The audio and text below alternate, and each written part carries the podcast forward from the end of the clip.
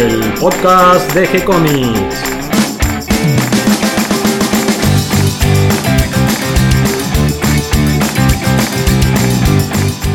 Hola dibujantes, muy bienvenidos a un nuevo episodio de G-Comics, el podcast donde hablamos de todas las técnicas necesarias para realizar un cómic, cómo dibujar un manga y todo el conocimiento requerido para realizar esa historieta que tenés dando vuelta en la cabeza. Mi nombre es Gonzalo García y mi intención es colaborar con todos aquellos que estén interesados en avanzar en su formación como dibujante de cómics.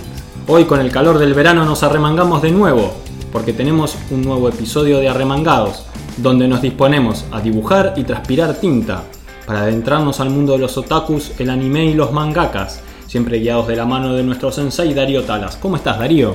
Todo bien, Gonzalo, con calor, eso sí. El verano está viniendo intenso y hoy tenemos un tema muy lindo.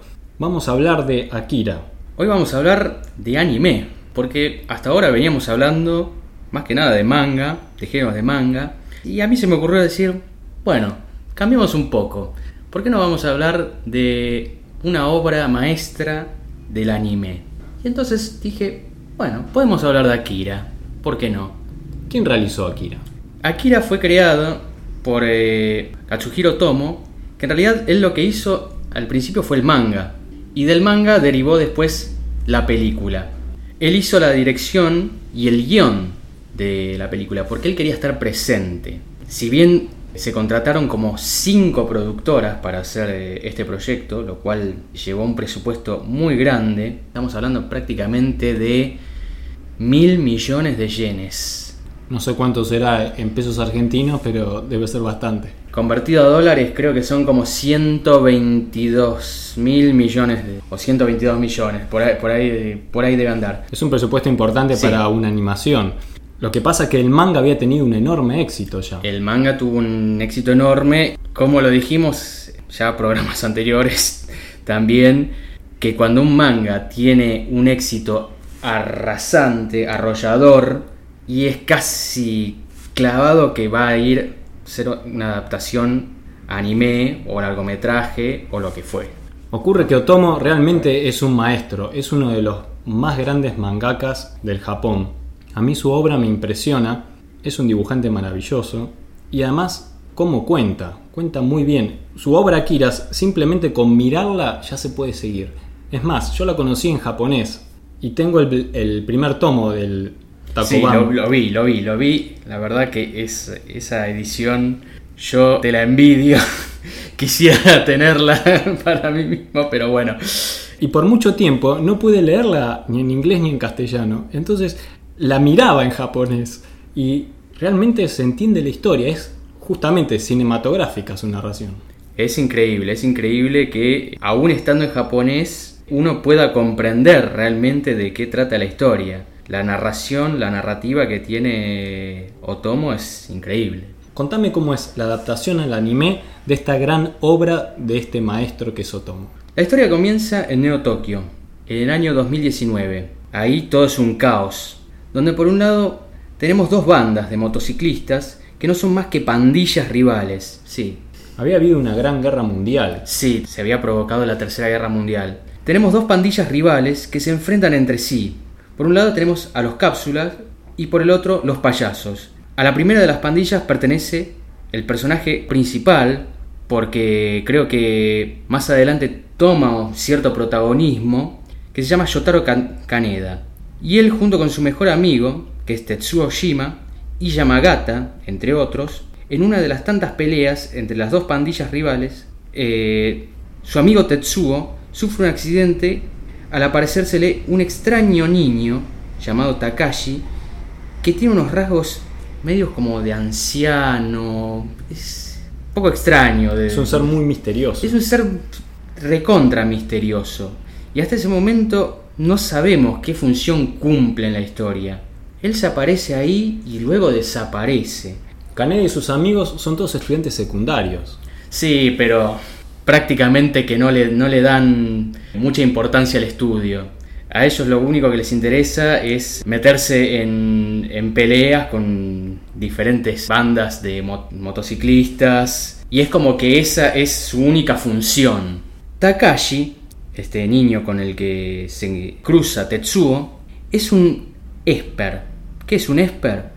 Un Esper es un ser capaz de usar la telepatía u otras habilidades paranormales. Y este niño, Takashi, había sido liberado de un laboratorio secreto del gobierno japonés por fuerzas revolucionarias clandestinas disidentes.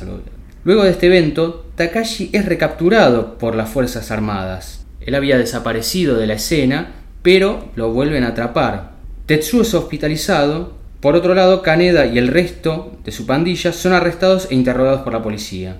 Durante el interrogatorio, Kaneda descubre a Kei, que es una joven miembro de un grupo revolucionario disidente, y se las arregla de una forma un poco graciosa para poder salir y poner la libertad tanto a ella como a su grupo.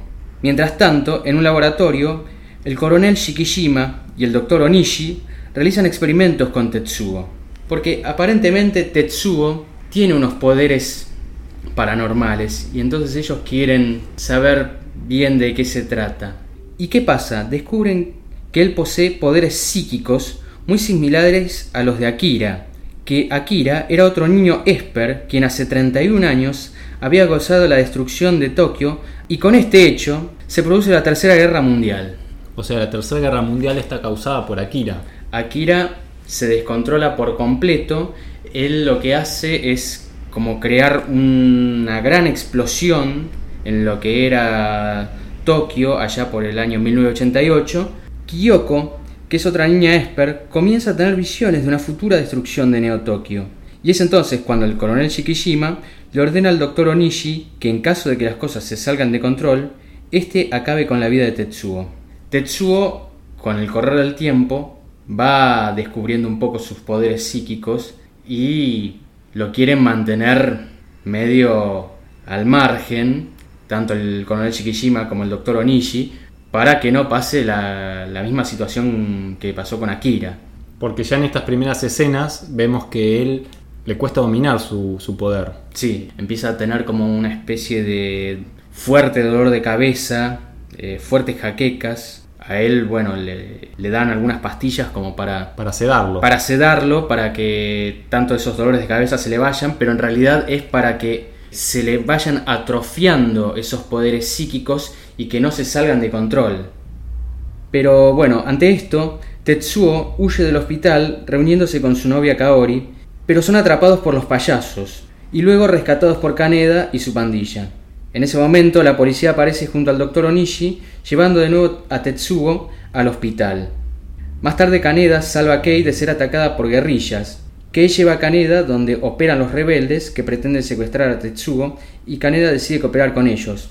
Previamente, el que está al mando de, esta organización, que se llama Ryu, en realidad no está muy de acuerdo de que Kaneda pertenezca a ese grupo pero es como que empieza a haber como una especie de relación, no sé si decirte amorosa entre Kei y Kaneda, pero bueno, es, como que ella trata de... se ayudan mutuamente. Es notable como en estos años 80 abundan las historias de pandillas de adolescentes, de pandillas urbanas, en, el manga en general, y que ahora con este anime se traslada a la animación también este tipo de historias. ¿Qué es lo que buscaban los rebeldes? Los rebeldes lo que buscaban era secuestrar a Tetsuo para que realmente este no, no, se salga de control. En realidad lo que pretendían era asesinarlo, acabar con su vida, porque no querían volver a revivir el caos que había causado Akira en su momento. Claro, nadie quería la Cuarta Guerra Mundial. No, para nada. Entonces, bueno, pretende secuestrarlo a Tetsuo y Kaneda decide cooperar con ellos con la mirada de Ryu que en realidad mucho no quiere que Kaneda coopere con, ellos. Pero finalmente decide que Kaneda pueda integrar eh, o formar parte del grupo. Mientras tanto, Takashi, Kiyoko y Masuru, que es otro niño Esper, los tres son, son niños Esper, entre los tres tratan de asesinar a Tetsuo, pero no lo logran. Tetsuo enloquece y para vengarse de los Espers destruye el hospital y mata a varios guardias. Hasta este momento Tetsuo era alguien realmente tranquilo que si bien se peleaba con, junto con Kaneda, con su pandilla, Él lo único que hacía, bueno, era por ahí pelearse entre la banda de, de los payasos o con alguna otra banda rival, pero hasta ese momento no había matado a nadie. Ahí es cuando ya las cosas empiezan a salirse de control. Kaneda, Kei y el coronel no logran detenerlo. Tetsuo descubre que las partes del cuerpo de Akira, recuperadas, se encuentran dentro de un depósito subterráneo de Tokio, que es el Estadio Olímpico. Luego Tetsuo huye y llega al bar club de la pandilla de Kaneda. Sí, tenían un bar club donde se juntaban tanto para tomar como para consumir alguna que otra droga. Creo que por ese lado también viene el tema del nombre de, de la pandilla Los Cápsulas, porque de hecho es ahí donde le venden metanfetamina o los proveen de metanfetamina. Y lo que hace Tetsuo cuando llega al bar club, mata al bartender y mata a su compañero Yamagata. Está totalmente fuera de sí Tetsuo. Ya no razona, ya directamente está convertido en, en otra persona. Kaneda y Kei son encerrados por la policía, nuevamente. Kiyoko usa a Kei como medium, explicando a Kaneda que Tetsuo debe ser detenido. Ella los libera de la celda y Takashi lleva a Kei para pelear contra Tetsuo. El coronel Shikishima ordena la ley marcial, que es una ley de orden público que se establece en caso de guerra, sobre Neo Tokio. Tetsuo desata el caos dirigiéndose al Estadio Olímpico. Enterado de la muerte de Yamagata, Kaneda lo persigue para vengarse. Tetsuo encuentra, ahí mismo en el Estadio Olímpico, el contenedor criogénico de Akira. Pero ¿qué pasa? Él descubre que los restos de Akira están diseccionados y enfrascados para realizar experimentos científicos. Es decir, todas las partes de- del cuerpo de Akira estaban todas en frascos, todas eh, separadas. Es decir, el cuerpo de Akira no estaba por completo ahí. Pero estaba en partes y congelado. Y digamos. congelado, claro. Era como para mantenerlo al, al margen y que no, que no volviese a ocurrir otra catástrofe. Claro, después de ese evento había después de ese comenzado evento la había comenzado- Exactamente. Kaneda y el coronel pelean contra Tetsuo. Uno con un arma láser y el otro con un arma láser satelital. Ya por ese entonces teníamos una tecnología pero espectacular. Imagínate que un arma láser satelital por encima de la atmósfera tratando de asesinar a Tetsuo. Porque ya no les quedaba otra. Directamente no pueden matarlo, pero Tetsuo pierde un brazo. Tetsuo después destruye el arma satelital orbital del coronel en la atmósfera y crea un brazo artificial y estudia los restos de Akira. Cuando llega Kaori, la novia de Tetsuo, los poderes psicoquinéticos de Tetsuo le causan un gran dolor. El coronel explica que las drogas antimigraña que se le daban a los Esper se aplicaban a Tetsuo para atrofiar sus poderes psíquicos. Tetsuo casi mata al coronel, por poco, pero este es rescatado por Kaneda. Ya incapaz de controlar sus poderes, Tetsuo se transforma en una especie de masa gigante. Él empieza a absorber, a engullir a Kaneda y, bueno, lamentablemente mata a Kaori, a su novia. Los Espers logran despertar a Kira, quien se reúne con sus amigos, quienes eran ellos mismos, ¿no? Y usando sus poderes, Akira crea una esfera de luz para contener en ella a Tetsuo. Mientras tanto, los Espers teletransportan al coronel a un lugar seguro, a un túnel, y Takashi salta hacia la esfera para rescatar a Kaneda. Porque si realmente esto no lo hacían, Kaneda iba a correr el mismo destino que Kaori. Los otros Espers se unen con Takashi sabiendo que tendrán que sacrificarse para salvar a, Kaneda. Si ellos se meten dentro de esa, esa luz, lo que hacen directamente es sacrificar su vida y no pueden volver para atrás. Kaneda es testigo de los recuerdos de Tetsuo, quien confiaba mucho en Kaneda, y de los Espers, que eran estudiados por el gobierno de la destrucción de Tokio. Los Espers sacan a Kaneda de la destrucción diciéndole que Akira lleva a Tetsuo a un lugar seguro. Kate logra llamar a Kaneda telepáticamente. En realidad, acá es Kiyoko que utiliza a Kei telepáticamente y a través de Kei le habla, le dice a Kaneda, porque bueno, ella logró desarrollar poderes psíquicos. Los poderes psíquicos de Akira destruyen gran parte de Neo-Tokio, creando así un enorme cráter que es cubierto por el océano. El doctor Onishi muere dentro de su laboratorio cuando este se hace pedazos. Kaneda despierta y encuentra que tanto Kei y Kai, Kai era un compañero de Kaneda y era quien le daba información valiosa en varias ocasiones, se encuentran vivos y todos juntos conducen con destino al interior de la ciudad.